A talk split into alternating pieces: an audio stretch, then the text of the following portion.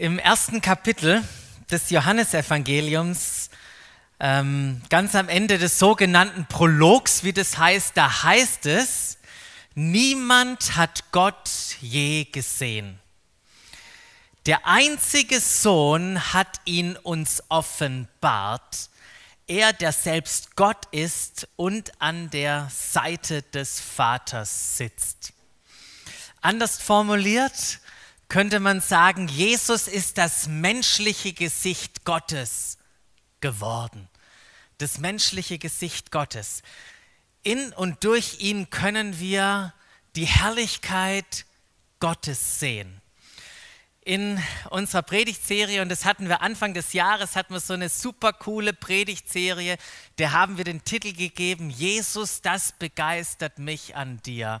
Und was haben wir da gemacht? Wir haben unterschiedliche Begegnungen von Menschen angeschaut, die sie mit Jesus hatten und dabei wurde immer ein wunderbarer Charakter, ein Wesenzug von Gott sichtbar. Kein Wunder dass Menschen von Jesus angezogen waren. Ja, so wie die Dorothea das erzählt hat, in der Gegenwart von ihm haben sie, haben sie Sinn, haben sie Bestimmung verspürt. In, in, in seiner Gegenwart waren sie so fasziniert und es hat etwas in ihnen getriggert, was über ihr eigenes Leben hinausging. Ja, Jesus hat mit dem, was er verkörpert hat, über sich hinaus zu Gott hingewiesen. In und durch Jesus waren, waren Merkmale, waren Eigenschaften, waren Kennzeichen. Ich versuche jetzt einfach mal ein paar verschiedene Worte zu beschreiben oder verschiedene Worte zu nennen, die, die ausdrücken wollen, was ich meine. Diese Merkmale, Kennzeichen, Eigenschaften, die waren erlebbar. Wie? Guckt mal, Gerechtigkeit war erlebbar, es war eine Liebe erlebbar, eine Spiritualität, eine Schönheit, eine Freiheit, eine Wahrheit, eine Macht war erfahrbar und erlebbar, als die Menschen mit Jesus zusammen waren. Und ich behaupte mal heute Morgen so kühn, dass alle Menschen, alle Menschen eine Sehnsucht nach diesen sieben Merkmalen, Dingen, Themen, wie auch immer, haben. Und was ich so interessant finde, ist, dass man niemand diese Dinge erklären muss. Ja, selbst die Kinder auf dem Spieli, wenn sie klein sind, die wissen auch schon, das ist ungerecht. Man muss niemandem erklären, dass er geliebt sein möchte.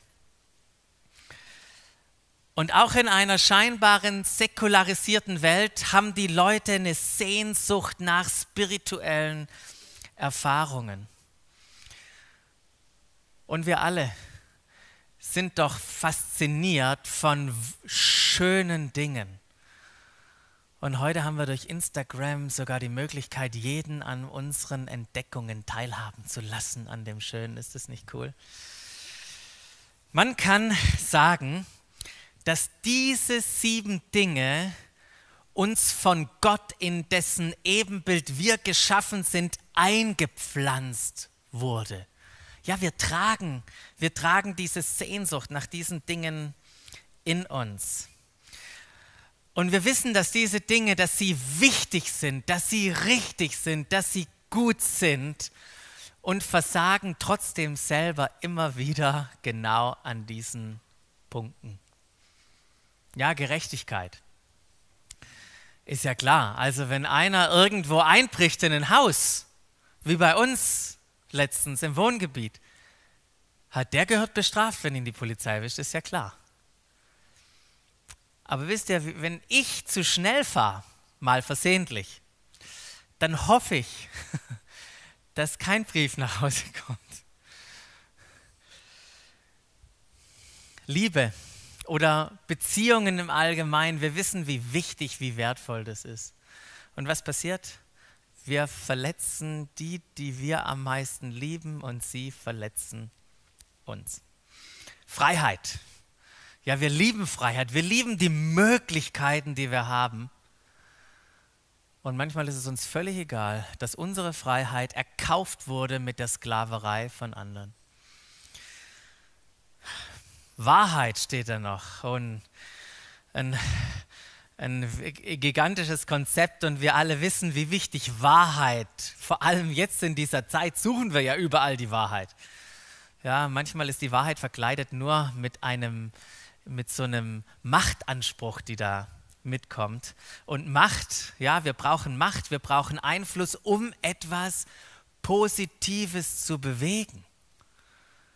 Doch wie schnell dreht sich dieser positive Einfluss und andere Motive kommen rein und dann erleben wir Dinge, die wir, wie wir sie erleben. Alle diese sieben Themen, wisst ihr was, die stecken im Johannesevangelium drin. Ja, Jesus hat uns mit ihnen, mit diesen Themen, mit diesen Wegenszügen, mit diesen Merkmalen das Wesen und den Charakter von Gott, dem Vater, offenbart und durch sie auf Gott, den Vater, hingewiesen. Und ich fand es so äh, faszinierend jetzt, als ich mich auf Ostern vorbereitet habe und gerade gelesen hat, auch was gelesen habe, was Jesus von Psalm Sonntag, also letzten Sonntag, bis zum Karfreitag erlebt hat, da ist mir aufgefallen, dass alle diese Themen auch dort vorkommen. Doch in einer völlig anderen Art und Weise als gedacht. Gerechtigkeit das römische Imperium, das hat sich gebrüstet damit, gerecht zu sein. Und obwohl Pilatus, als er Jesus angeschaut hat, ihn für unschuldig angesehen hatte, war es doch durch politische Interessen und durch Drohungen wurde ein anderes Urteil gefällt. Du bist nicht mehr Freund des Kaisers wenn du ihn, der behauptest, ein König zu sein, wenn du ihn freilässt. So haben die Juden gebrüllt und Pilatus hat sich davon ähm, beeinflussen lassen. Oder Liebe. Noch im Obergemach, beim letzten Abendmahl, da wäscht Jesus die Füße seiner Jünger und nennt sie meine Freunde. Und dann, Judas verrät ihn, Petrus verleugnet ihn, am Ende laufen alle Jünger von ihm.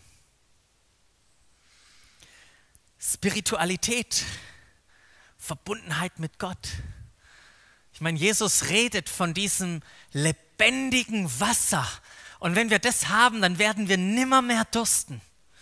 Und dann, als er am Kreuz hängt, sagt er, mir durstet diese Erfahrung auf in, nach Jerusalem, diese Erfahrung im Gethsemane, mein Herz ist voll Trauer, meine, meine Seele, ähm, meine Seele ist betrübt, sagt Jesus. Das erlebt er dann auch am Kreuz. Mich durstet es.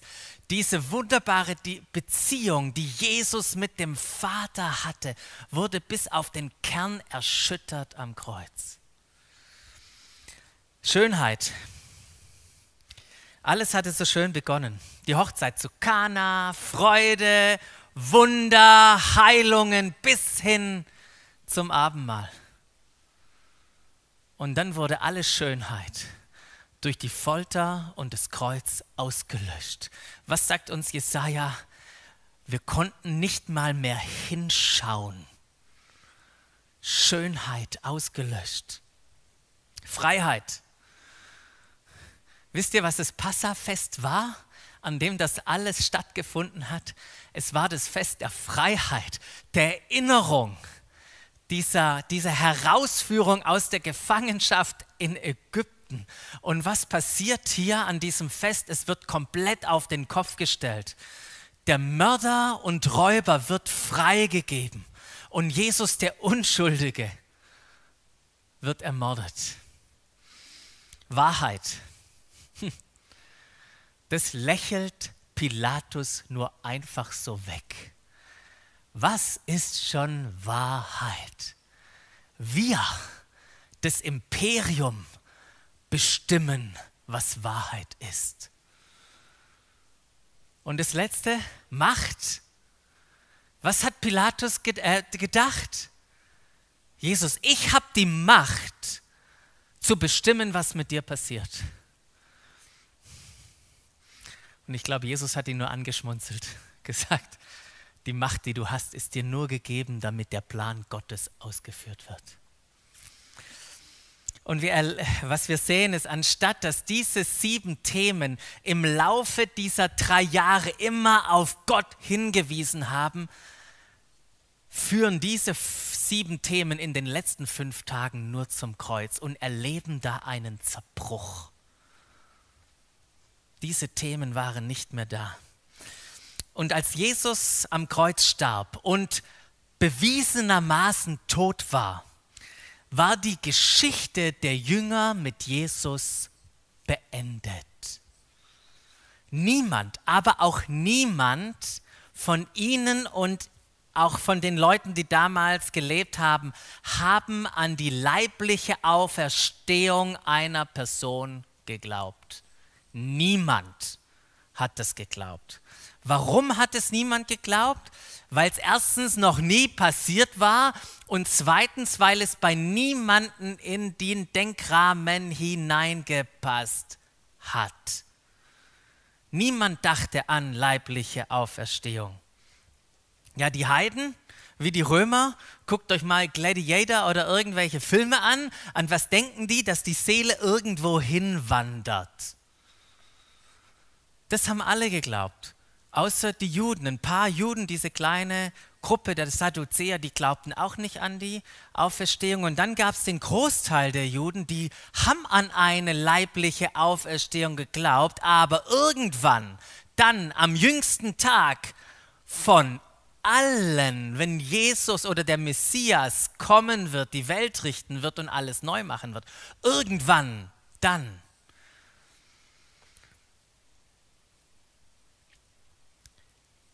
Und die Jünger dachten genau das. Und sie dachten das, weil Jesus auch nichts anderes gesagt hat. Jesus hat eigentlich immer das bestätigt, was die meisten Juden glaubten. Jesus hat wenig über Auferstehung gesprochen. Ich meine, einmal hat er über Auferstehung diskutiert mit den Sadduzäern, die irgendwelche komischen Fragen hatten mit einer Frau mit erst der erste Bruder, dann gestorben, dann der zweite Bruder, dritte Bruder. Die hatte sieben Männer. Ja, Jesus, jetzt erzähl uns mal, was denn da am Ende passiert. Es war das einzigste Mal, wann Jesus über Auferstehung nach dem Tod gesprochen hat. Und dann hat er natürlich über seine Auf, äh, seinen Tod und seine eigene Auferstehung gesprochen. Aber glaubt ihr, irgendein Jünger hat verstanden, was er da meinte? Ich meine, wir wissen, sie waren da, drei von ihnen auf diesem Berg der Erklärung. Sie sahen ihn verklärt. Und dann sagte Jesus zu ihnen, aber ich sage euch, jetzt redet nicht darüber, bis der Menschensohn von den Toten auferstanden ist. Und die Jünger dachten nur, leben wir denn da noch? Mann, ganz am Ende, wem sollen wir denn was erzählen? Was meint Jesus eigentlich mit diesem Menschensohn? Die haben nichts verstanden. Es hat auch überhaupt nicht reingepasst, dass ein Messias wovon sie dachten, dass Jesus es ist, dass er zum Tode kommt und dann auch noch von den Heiden. Für Petrus war klar, falls das auch nur annähernd so passieren könnte, ja, ich zück mein Schwert, ich verteidige dich, ich verhindere das. Dass eine Person vor allen anderen Personen leiblich auferstehen könnte, passte nicht in ihr Bild.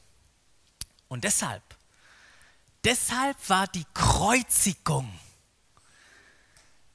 von Jesus das Ende all ihrer Hoffnung.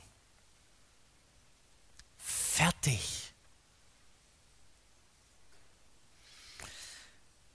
Es ist interessant, als wenn wir die Geschichte der Emma aus Jünger lesen, die nachdem all das passiert war mit der Kreuzigung, sich von Jerusalem aufgemacht haben nach Emmaus, wurden sie auf einmal von einem Fremden begleitet, der nicht wusste, was dort geschehen war. Und dann sagen sie, und berichten sie ihnen, was geschehen war und sagen ihn, und Jesus von Nazareth ist hier gemeint, haben unsere führenden Priester und die anderen führenden Männer zum Tode verurteilen und kreuzigen lassen.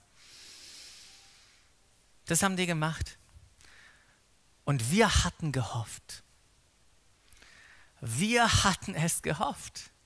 Wir hatten es wirklich gehofft. Er sei es, der Israel erlösen wird. Das war unsere Hoffnung. Und heute ist schon der dritte Tag, an dem das alles geschehen ist. Wir hatten gehofft und es kam anders.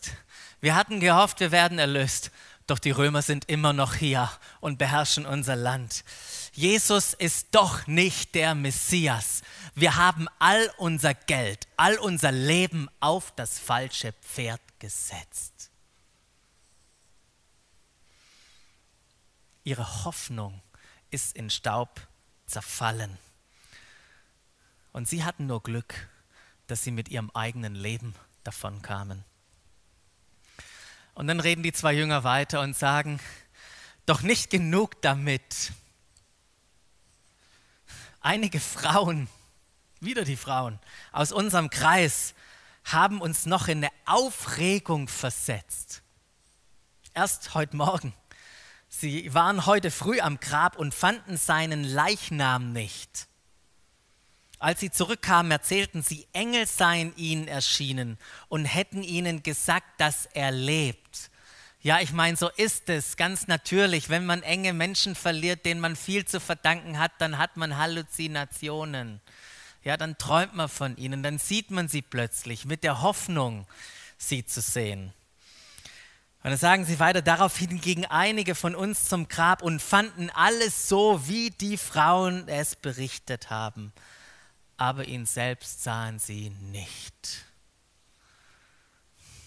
Nicht nur gekreuzigt, jetzt ist auch irgendwas noch mit dem Leichnam passiert. Das war ihre erste Reaktion auf das leere Grab. Es war Verwunderung, es war Unglaube. Ja, Maria von Magdala, die Jünger in Jerusalem hinter den verschlossenen Türen und diese beiden Emmaus-Jünger, sie alle waren völlig überrascht, dass Jesus auferstanden war. Alle völlig überrascht. Sie haben nicht damit gerechnet, dass die Herrlichkeit Gottes auch durch den Tod und die Auferstehung sichtbar werden sollte. Und ich finde es so interessant, was an diesem Punkt passiert ist. Ja, der Tod von Jesus am Kreuz war das Ende ihrer eigenen Hoffnung. Die Auferstehung Jesu zum neuen Leben war der Beginn all ihrer und unserer Gott geschenkten, empfangenen Hoffnung. Die Auferstehung hat ihr Leben verändert. Die Auferstehung hat unser Leben verändert. Wisst ihr, die Auferstehung hat so eine dermaßen Kraft. Wir alle werden ja sentimental an Weihnachten. Wenn Weihnachten fehlen würde, wären zwei Kapitel aus dem Neuen Testament weg. Wenn die Auferstehung nicht stattgefunden hätte, wir hätten kein neues Testament. Jesus wäre vergessen als einer von vielen netten Menschen, die tolle Wunder getan haben. Aber die Auferstehung, dieser Moment in der Geschichte macht alles neu. Die Auferstehung ist für uns Christen das Zentrum all unserer Hoffnung, all unserer Hoffnung auch in die Zukunft. Ich sage euch, es ist die Auferstehung ist so, so gigantisch. Die ersten Christen, die glaubten nicht nur einfach an ein Leben nach dem Tod. Sie sprachen mehr oder weniger nie davon, nach dem Tod in den Himmel zu gehen.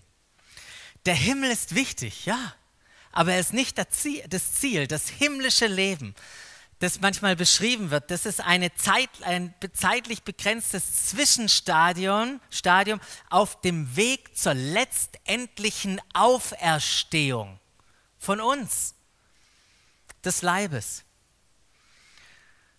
Und vielleicht hat das jetzt ein bisschen Dissonanz in dir ausgelöst und du fragst dich, was sagt der Basti da?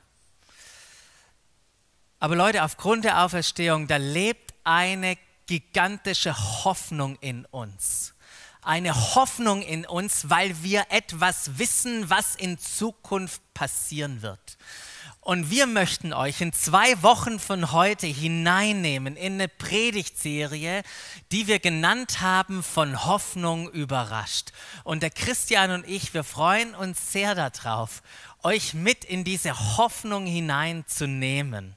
Ja, gerade in Zeiten wie diesen, wo wir merken, dass über die Zukunft, die auf uns wartet, manchmal ein bisschen Unklarheit und Verwirrung herrscht. Also seid gespannt auf diese Serie. Aber ich möchte noch ein paar Gedanken zu der Auferstehung sagen, weil die so gigantisch ist. Ja, diese körperliche Auferstehung, die hat eine enorme Bedeutung. Und weil das Grab leer war zum ersten, aber auch weil die Jünger, über 500 Menschen heißt es, den Auferstandenen gesehen haben, formte sich, formte sich in ihnen Überzeugungen, zahlreiche Überzeugungen sind in ihnen geformt worden über Hoffnung, über Zukunft, über die Auferstehung. Und hier ein paar Schlaglichter. Wisst ihr, ich finde es gigantisch. Wenn wir erstmal die Auferstehung von Jesu anschauen, dann sehen wir, dass er damit unsere Auferstehung garantiert und auf sie hindeutet. Wir werden auch irgendwann eine leibliche Auferstehung erleben. Und durch die Auferstehung von Jesu können wir auf einmal erahnen, was für eine Art von Körper die Auferstandenen haben werden könnten. Erahnen, sage ich ja. Nicht so ist es. Aber Jesus hatte einen neuen transformierten Körper aus dem Material vom alten Körper. Da lag nicht noch was im Grab und jemand anders ist rumgelaufen. Es gab ein Upgrade 2.0. Jesus 2.0 mit gigantischen Eigenschaften. Ja, man kann durch Türen gehen, man kann in den Himmel auffahren. Und auch was ich gigantisch finde, ein Körper, ein richtiger Körper, doch er ist unvergänglich. Also behandelt euren Körper gut. Geht mal joggen. Wisst ihr, Paulus sagt ja auch was Interessantes in dem Kontext in 1. Korinther 6,14 heißt es, und genauso wie Gott der Herr von den Toten, wie Gott den Herrn von den Toten auferweckt hat, wird er durch seine Macht auch uns von vom Tod auferwecken und unseren Körper wieder lebendig machen. Und nicht, dass wir das falsch interpretieren. Das hat hier nichts etwas mit einer reinen Wiederbelebung zu tun. Ja, so, ich rufe mal rein und Lazarus kommt raus Auferstehung bedeutet was ganz anderes. Und, und, und nehmt mal dieses, diese Definition mit. Auferstehung bedeutet nach dem körperlichen Tod wieder zu einem neuen körperlichen Leben zu kommen. Wie das geschieht, ich habe keine Ahnung. Aber ich merke nur, wenn ich die ersten Christen angucke, dann hatten sie so, eine zweistufige, so einen zweistufigen Zukunftsglauben. Zunächst kommt der Tod und was auch immer unmittelbar danach kommt. Doch irgendwann danach gibt es eine neue körperliche Existenz in einer neu erschaffenen Welt.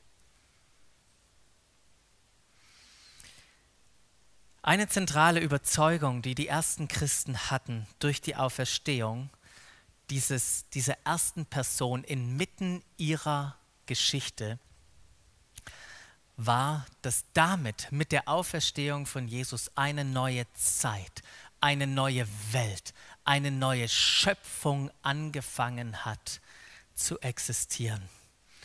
Wisst ihr, die Auferstehung, die war nicht einfach nur ein seltsames, ungewöhnliches, absurdes, unerklärbares Ereignis irgendwo in der alten Welt.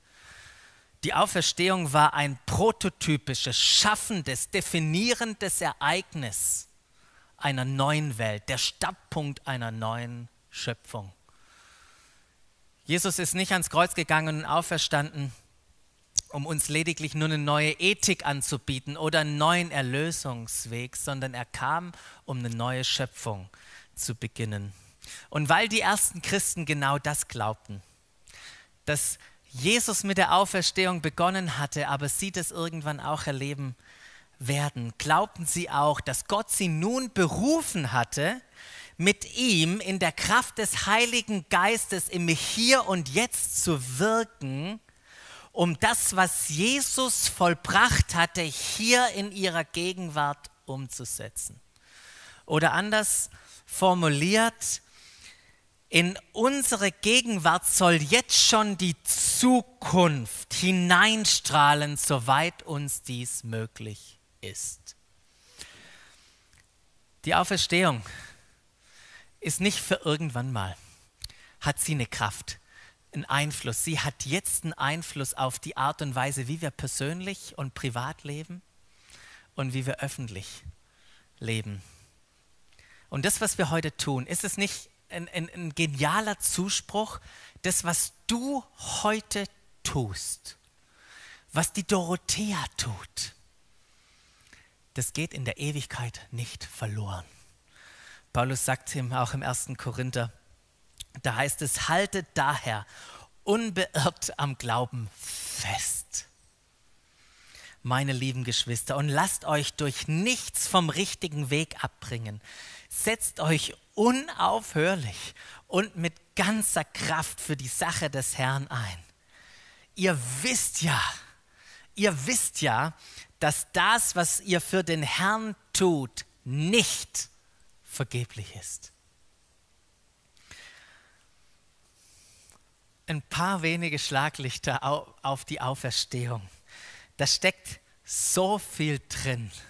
Was für eine überraschende Hoffnung uns in der Auferstehung begegnet. Und wisst ihr, ich bin auch dran, das überhaupt mal zu greifen auch hier in meinem Kopf. Aber ich kann euch sagen, es ist nicht entscheidend, ob du und ich das alles in unserem Kopf verstanden haben. Es geht darum, dass wir die Kraft des Kreuzes und der Auferstehung persönlich erleben. Das ist das Entscheidende. Und deshalb kam Jesus in diese Welt er ging ans Kreuz. Er ist auferstanden, damit wir dem Auferstandenen begegnen können. So wie ich es am Anfang gesagt habe, Jesus kam in die Welt, die zerbrochen ist. Er erlebte die Zerbrochenheit. Am Anfang haben wir das herausgearbeitet, denn plötzlich war sie nicht mehr da, die Gerechtigkeit und die Liebe und die, die Spiritualität und die Schönheit und die Freiheit und die Wahrheit und die Macht, sie waren nicht mehr da. Aber was für ein genialer Ort, wo sich Jesus wiedergefunden hat, weil jetzt wissen wir, dass er mitfühlen kann mit uns. Jesus kann sich mit dir und mir identifizieren und wir können uns mit ihm identifizieren dadurch. Aber das Coole ist, dass Jesus nicht tot blieb, sondern er ist nach drei Tagen auferstanden und er lebt, er lebt wahrhaftig. Und so wie er am Anfang der Auferstehung Menschen begegnet ist und ihr Leben komplett sich verändert hat, so möchte er jedem Menschen begegnen. Er, der Auferstandene, damit jedes Leben verändert wird. Wenn Jesus, der auferstandene Menschen begegnet, dann hat es gigantische, unbeschreibliche Wirkungen. Ich möchte euch in drei Wirkungen am Ende noch kurz hineinnehmen, diese erläutern. Die erste Wirkung wird äh, sichtbar an der an der Begegnung mit Jesus und Thomas. Thomas war nicht dabei, als sich Jesus das erste Mal in diesem geschlossenen Raum seinen Jüngern offenbart hat. Er kam später dazu und hat nur mit angehört, ey, wir haben Jesus gesehen. Und was sagt Thomas? Der sagt, erst muss ich seine von den Nägeln durchbohrten Hände sehen. Ich muss meinen Finger auf die durchbohrten Stelle und meine Hand auf seine durchbohrte Seite legen. Vorher glaube ich es nicht, was ihr mir erzählen wollt. Und dann, acht Tage später, sind die Jünger wieder zusammen in diesem verschlossenen Raum. Und was passiert? Jesus geht wieder durch die Tür. Plötzlich ist er im Raum. Er sagt, Friede mit, in, mit euch. Dann wendet er sich Thomas zu und sagt, Thomas, schau her meine Hände, meine durchbohrten Hände. Komm her, nimm deine Hand, leg sie in meine Seite. Und Thomas sieht Jesus dastehen, diesem verwandelten Körper, trotzdem noch gezeichnet von diesen Wundmalen. Und sagt, Jesus, ich glaube. Jesus, ich glaube. Und Jesus antwortet und sagt, du glaubst, weil du mich gesehen hast. Jesus möchte uns einladen in seiner Begegnung mit, in der Begegnung mit ihm, dass wir unseren Zweifel bringen. Unseren Zweifel mit der Auferstehung. Kann das wirklich sein? Leg es Gott hin. Schau ihn an. Empfange Glauben von ihm. Dann gab es eine zweite Begegnung mit Petrus. Wir erinnern uns, Petrus hat Jesus dreimal verleugnet. Und dann hat Petrus sich auf den Staub gemacht, ist zu seinem alten Beruf zurückgegangen, in die alte Welt, in seine alte Welt. Und dort saß er und was hat er getan? Er hat gefischt und Jesus kommt wieder, als er ihn fischen sieht und überrascht ihn genau da. Und sie essen zusammen. Und dann stellt Jesus ihm dreimal eine Frage, die viel mehr war als eine Frage. Sie war eine Einladung zurück in diese neue Welt, in diese neue Schöpfung, in dieses neue Leben. Und er fragt Petrus, Petrus, liebst du mich? Und Petrus erlebt, dass die Liebe Gottes, all das, was durch seine Untreue in ihm gefühlt kaputt gegangen war, durch Gottes Liebe wiederhergestellt wurde. Wenn du dich an einem Punkt wiederfindest, wo du denkst, wo ist Gott? Ich bin ihm so oft untreu gewesen. Vielleicht auch du in deinem Leben. Gott stellt dir immer, immer wieder diese Frage, liebst du mich? Aber es ist nicht eine Frage an dich, es ist eine Einladung für dich, wieder hineinzutreten in dieses Leben. Und die letzte Begegnung hat er von Paulus. Paulus, sein schlimmster Verfolger. Und was hat er ihm geschenkt? Er hat ihm die größte Hoffnung geschenkt. Paulus war durchdrungen mit Hoffnung. Nicht mit einem Optimismus, nicht mit einem christlichen Wunschdenken, sondern mit einer Hoffnung aufgrund einer Offenbarung, dass Christus in dieser neuen Welt alles möglich ist. Das war die Hoffnung. Und wenn, wenn du Hoffnung, wenn dir Hoffnung mangelt, dann nimm die Einladung an von Paulus, der sagt, komm zu dem, zur Quelle der Hoffnung und lass dich füllen heute Morgen durch den Auferstandenen mit neuer Hoffnung. Ein Bischof mit dem Namen Leslie Newbegin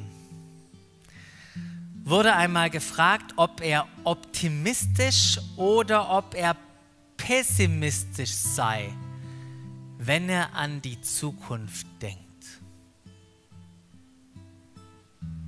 ob er optimistisch oder pessimistisch sei, wenn er an die Zukunft denkt. Was denkst du? Leslie Newbegin hat auf diese Frage mit einer einfachen Antwort geantwortet und gesagt, ich bin weder ein Optimist noch ein Pessimist.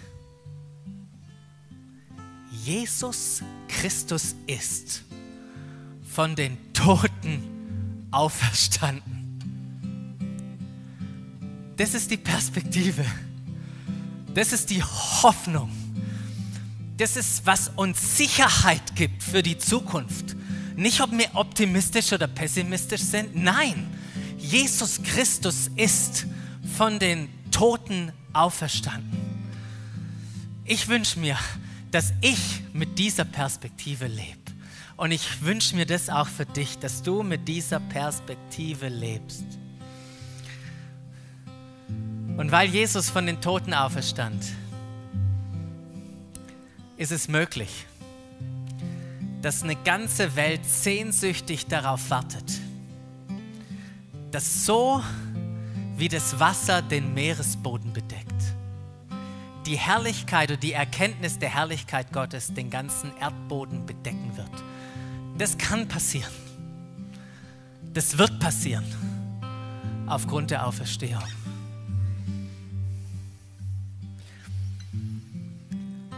Darf dich Jesus heute, wie die Menschen damals, mit seiner Auferstehung überraschen? Darf er dir Glauben, darf er dir Liebe, darf er dir Hoffnung durch seine Auferstehung schenken?